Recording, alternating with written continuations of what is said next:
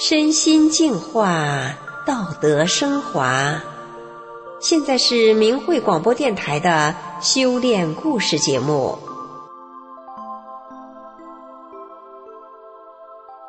听众朋友，今天故事主角的成长过程，他的家庭，他的父母并不温暖。曾经觉得，长大能离开这个家时，就永远不要再回来的他。竟然最后还能是一个孝顺的女儿，这是怎样的一个故事呢？让我们一起来听听她的故事。一九五二年一个深秋的傍晚，在萧瑟的秋风中，一个村庄的农舍里传出一对婆媳的对话。婆婆问儿媳：“今晚孩子怎么不哭了？”儿媳回答婆婆说：“你听不见他哭了，我把他扔了。”婆婆一听，吃惊道：“你你怎么能那样？它是一条人命啊，扔到哪儿了？”儿媳低声回答说：“磨坊里。”在那个漆黑的夜晚，裹着小脚的老婆婆即刻深一脚浅一脚的向磨坊走去。当婆婆把那个小孩用她戴大金的薄袄抱到怀里时，那小孩的哭声只像刚出生的小猫咪一样。微弱而且低声，婆婆用她的体温把那个可怜的小生命暖了过来。这位婆婆就是我的奶奶，那个命大的小女孩也就是我。听奶奶讲，我一落地就伴随着哭和泪。由于常常啼哭，我患上了严重的眼疾。父母重男轻女，说没钱医治。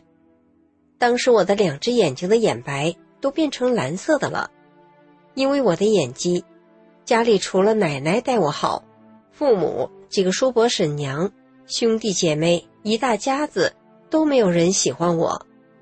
我在很小的时候就会躲在一个旮旯角里，偷偷的、无声的垂泪。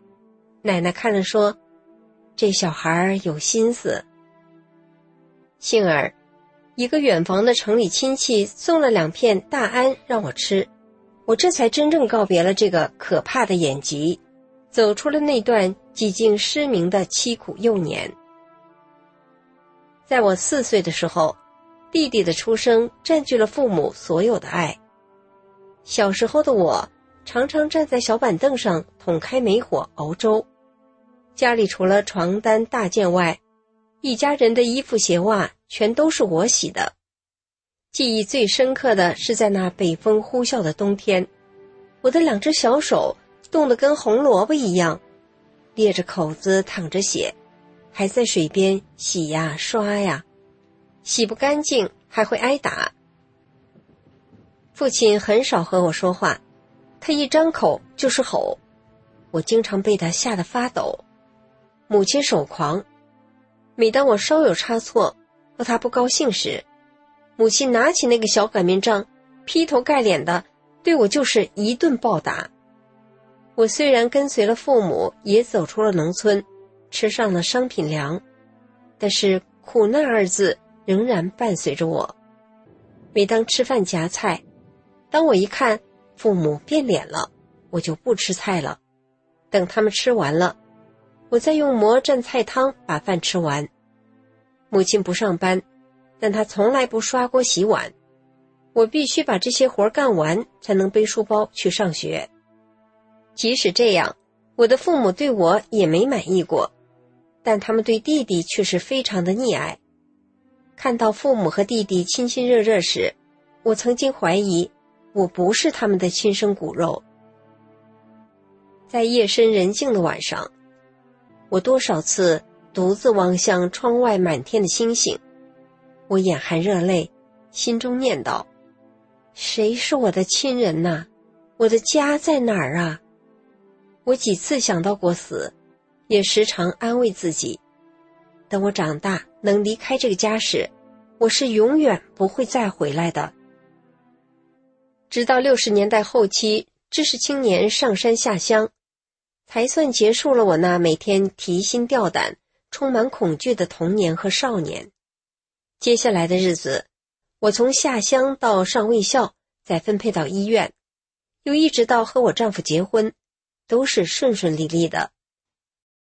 然而，因为小时候的先天营养不良，我患上了严重的贫血，经常感冒发烧，住院治疗。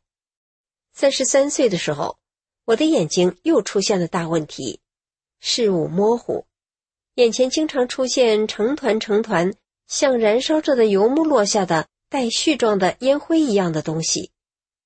经过眼科专家检查后，专家告诉我，你的眼睛问题不小。除了散光和远视外，最糟糕的是玻璃体浑浊，而且很严重。最后的结果就只是有光感，什么也看不到了。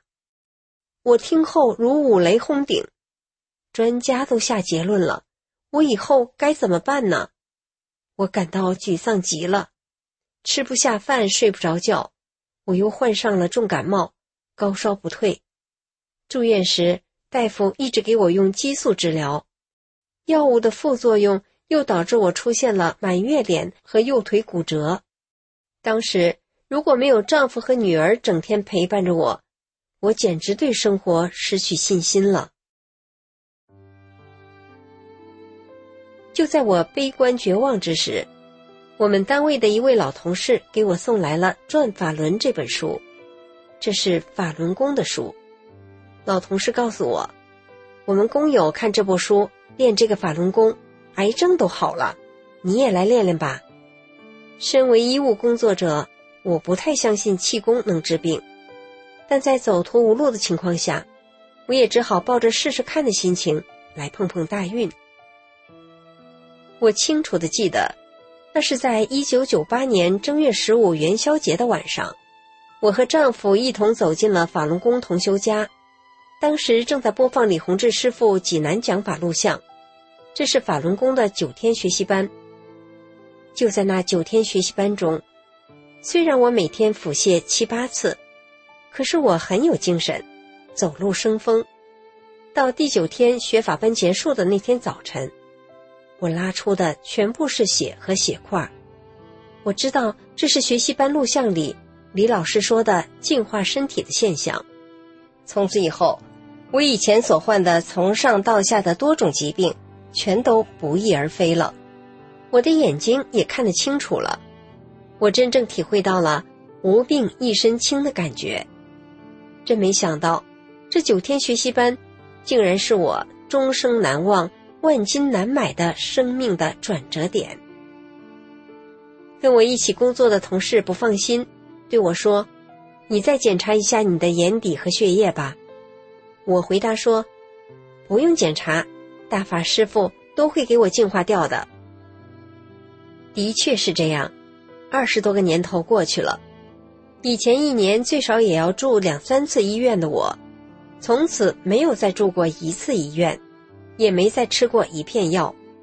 我感觉越活越有活头，生命得到新生的那种心情是难以用语言表达出来的，只是觉得。每一天活的都很充实，心里充满了对人生的希望。随着修炼，我对父母的怨恨心也淡薄了。大法师父告诉我们，整个人的修炼过程就是不断的去人的执着心的过程。我如果抱着仇恨执着不去，怎么修炼呢？师傅还讲，当然我们在常人社会中修炼。孝敬父母、管教孩子都是应该的，在各种环境中都得对别人好，与人为善，何况你的亲人。我想，以前父母对我所做的一切，我都把它抛之脑后，尽量尽一个女儿孝敬之道。因为我和父母居住在不同的城市，我的母亲没有工作，也就没有退休金。我每个月都给母亲足够的生活费用，逢年过节我都给他们送钱和礼物，孝敬他们。除了特殊情况外，每个星期我都要和我母亲打个电话，向他问候，为他解忧。一九九九年，中共镇压法轮功，我因为坚持修炼，一度离开自己的家，被迫在外流离失所，好避开中共的迫害。后来。当我准备回家时，我还特地先到父母身边看望父母。当我要离开时，我只留下买车票回家的钱，剩下的几千元钱都给了我的母亲。更后来，有一阵子，我又为了躲避中共对我的迫害，第二次流离失所在外。期间，我和丈夫住在一户有个院子的熟人家里，丈夫也是大法弟子。我们按照师傅的教诲，和他们家的儿子、媳妇、姑娘、女婿、小孩都相处的非常和睦。我们夫妻俩和他们同住在一个院内，同吃一锅饭。他们老两口经常对我们说：“俺两口和我们的兄弟姐妹也没这么合得来，咱们怎么这么投缘呢？”我们把法轮大法的美好以及大法被迫害的真相告诉这一家人和他们的亲戚。当他们明白了真相之后，都欣然的远离邪恶的中共，退出了中共的党团队组织。我们在他们家住了九个月，就在我们离开他们家的第二天，女主人还来我家说：“我们家的小孩都不想让你们走，叫我来跟你们说说，觉得情况不好了，还是回俺家吧。”二零一八年夏天，母亲的住处要拆迁了，当时父亲已经去世了，母亲也没有主心骨了，就打电话来向我哭诉，急得不得了。我和丈夫立即赶去，大弟弟和母亲不和，生气不管。小弟弟当着我母亲的面讲：“我是看着我姐的面子来帮你搬家，我哥不上班，整天在家，他都不管，我还上着班，我也不会管你。”七月下旬那么热的天，搬家公司把柜子、床、桌子大件搬完后，搬家公司就不管了。我母亲什么东西都舍不得扔，我和丈夫俩就一样一样的搬。就这样一个星期后，总算给母亲搬完了家。我们又上街给母亲的新家定制了新窗帘、热水器、洗浴设施、自动晾衣架等等。看着新布置好的家，我母亲说：“我做梦也没想到，我这把年纪了还能住这么好的地方。”我笑着对母亲讲：“这都是俺师傅让我这么做的，我要不学大法，我还做不到啊。”听众朋友，每个人出生后的人生际遇大不相同，而不同的际遇对人形成了不同的考验。娇贵的人也许容易因此失去了对人的同情心，不幸的人则容易有了怨恨心。如果我们无法察觉自己，因为人生际遇所形成的负面与不足，我们的人生路径就可能受这些阴影所左右。对于今天故事里的主角来说，他不仅能够摆脱人生命运的阴影，甚至还有能力进一步做得更好。这对他而言就是莫大的幸运与幸福。您说是吗？好，今天的故事就到这儿了，感谢您的收听。